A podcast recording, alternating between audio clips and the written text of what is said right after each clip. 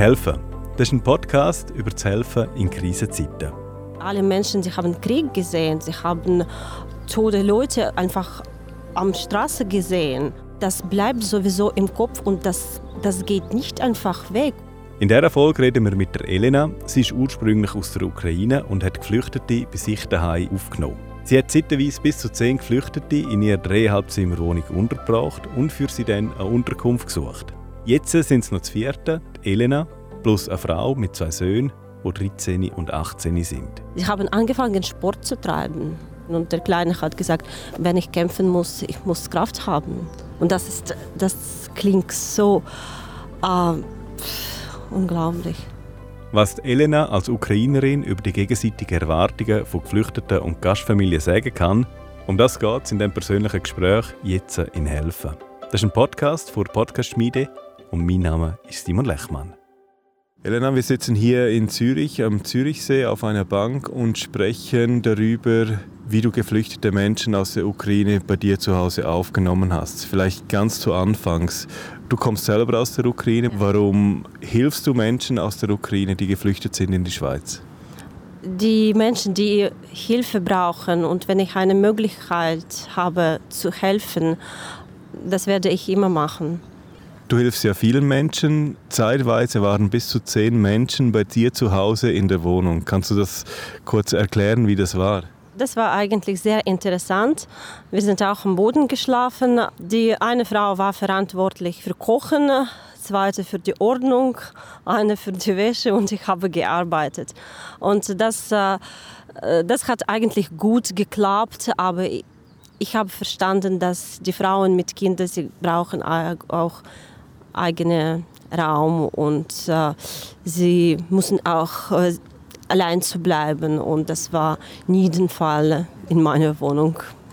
Wie hast du dann Platz gefunden oder andere Wohnungen für die verschiedenen Familien? Ich habe das bei Gemeinde gemeldet und dann habe ich während dem Tag habe ich äh, Anruf sofort von Gemeinde bekommen und äh, sie haben zuerst eine Wohnung, dann zweite Wohnung und eine Familie, sie ist jetzt in Baselland bei mein sehr guter Freund. Wenn ich das richtig verstanden habe, das sind alles Bekannte von dir? Ja, die sind alle meine Bekannte und ich kenne diese Leute aus der Ukraine.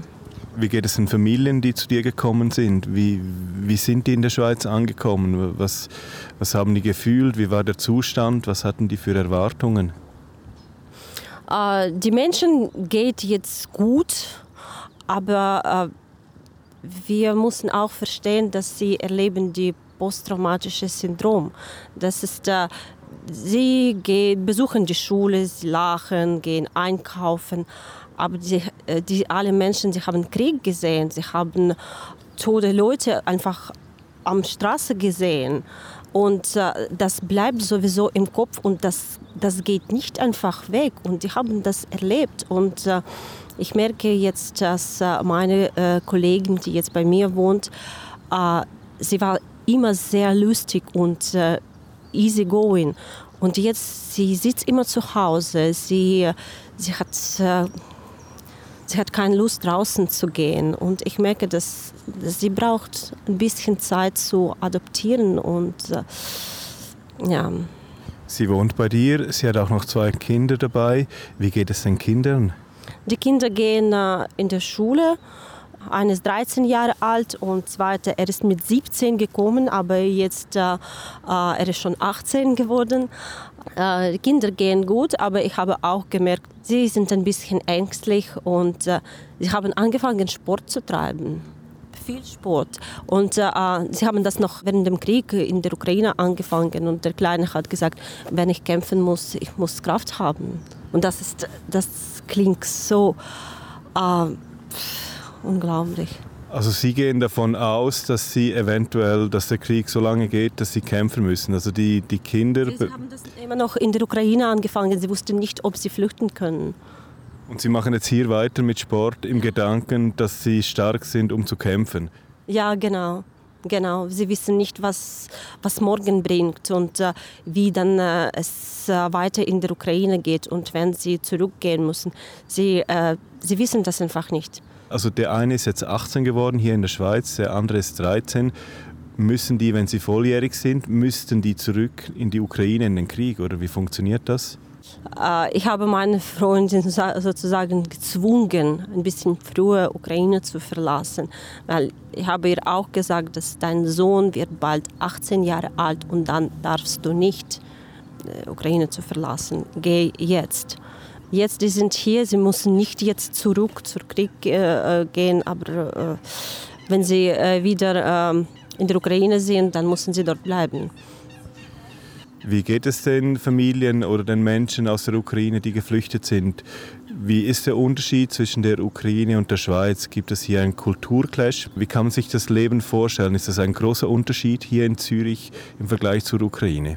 Äh, ich würde sagen, das ist nicht so ein großer Unterschied. Ja, natürlich, äh, die Leute in der Ukraine, die sortieren nicht äh, Müll und nach 10 Uhr, sie könnten ein bisschen laut sein. ja, das äh, mussten wir ähm, lernen, die ähm, Sortierung und auch die Ruhezeiten.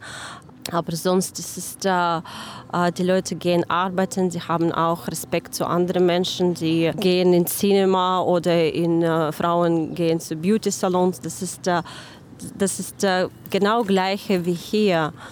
Die sind sehr, sehr freundlich und ich habe nicht so einen großen Unterschied gesehen. Einfach, dass die Leute jetzt Angst haben und die manche, die hier sind, Sie sind von eigener Sie haben ein Business in der Ukraine, sie haben ein Haus oder eine Wohnung und jetzt sie mieten nur ein Zimmer bei jemandem und natürlich man fühlt sich ein bisschen unwohl.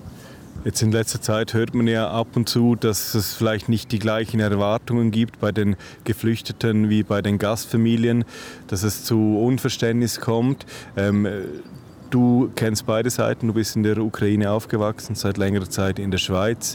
Ähm, was gibt es für Erwartungen? Wie, wie, siehst du das? Kann es irgendwo Probleme geben? Äh, ja, ich glaube auf jeden Fall, die äh, Menschen aus der Ukraine, sie wollen dann äh, die wollen nach Hause, wenn alles vorbei ist.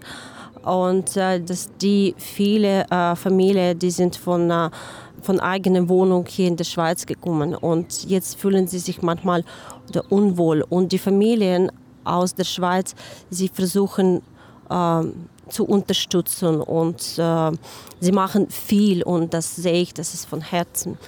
Aber äh, manchmal die ukrainischen Familien brauchen jetzt die Ruhe auch, das alles zu realisieren und äh, äh zu neuer Realität sich zu gewöhnen weil die, äh, die erleben noch Schock von dem Krieg. Ja. Was könntest du für Tipps geben für Gastfamilien, dass man eben den, den Ansprüchen oder Erwartungen gerecht wird? Ah, Kraft, viel Kraft, äh, äh viel äh, Geduld äh, und äh, never give up an Leute, die in Not sind. Ja. Gibt es auch Sachen aus deiner Sicht, wo geflüchtete Menschen aus der Ukraine am, am, meisten brauchen in der Schweiz? Sind das materielle Sachen? Ist das vor allem ein Rückzugsort oder ist das Integration? Wie siehst du das? Äh, ja, natürlich die materielle Sache, das, die sind sehr wichtig und auch die Integration. Äh, besonders habe ich jetzt gerade äh, gemerkt mit 18-jährigem Kind, er ist nicht mehr im SEG und nicht in Berufsschule und das ist zum Beispiel sehr schwierig für ihn jetzt äh, Berufsschule zu finden ohne deutsche Sprache und oder so eine Lehre auch ohne deutsche Sprache und das kämpfen wir damit. Und äh, viele Gemeinden, die organisieren Sprachkurse und auch die äh, Meetings mit äh, äh, Gastfamilien oder auch die ukrainischen Familien. Ich merke, dass in vielen Gemeinden das fehlt immer noch. Die Kommunikation zwischen Gastfamilien, dass die zusammen an einem Tisch sitzen und äh, die schwierigen Situationen zu besprechen. Wenn wir noch gleich bei der Kommunikation bleiben, äh, es gibt ja verschiedene Apps, die übersetzen sollen. Äh, das funktioniert, glaube ich, so, so halb halb.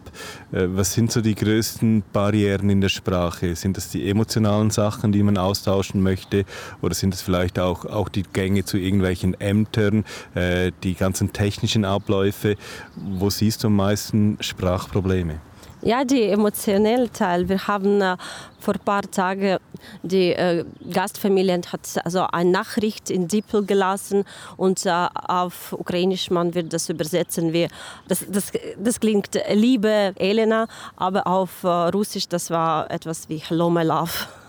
ja, das ist äh, und natürlich, wenn man das von äh, Ukrainisch auf Deutsch oder Englisch übersetzt, das kann auch zu Missverständnis bringen. Elena, vielleicht gibt es ja aus deiner Sicht zwei, drei Tipps und Tricks, dass das Zusammenleben zwischen geflüchteten Menschen und Gastfamilien in der Schweiz gut und reibungslos funktioniert.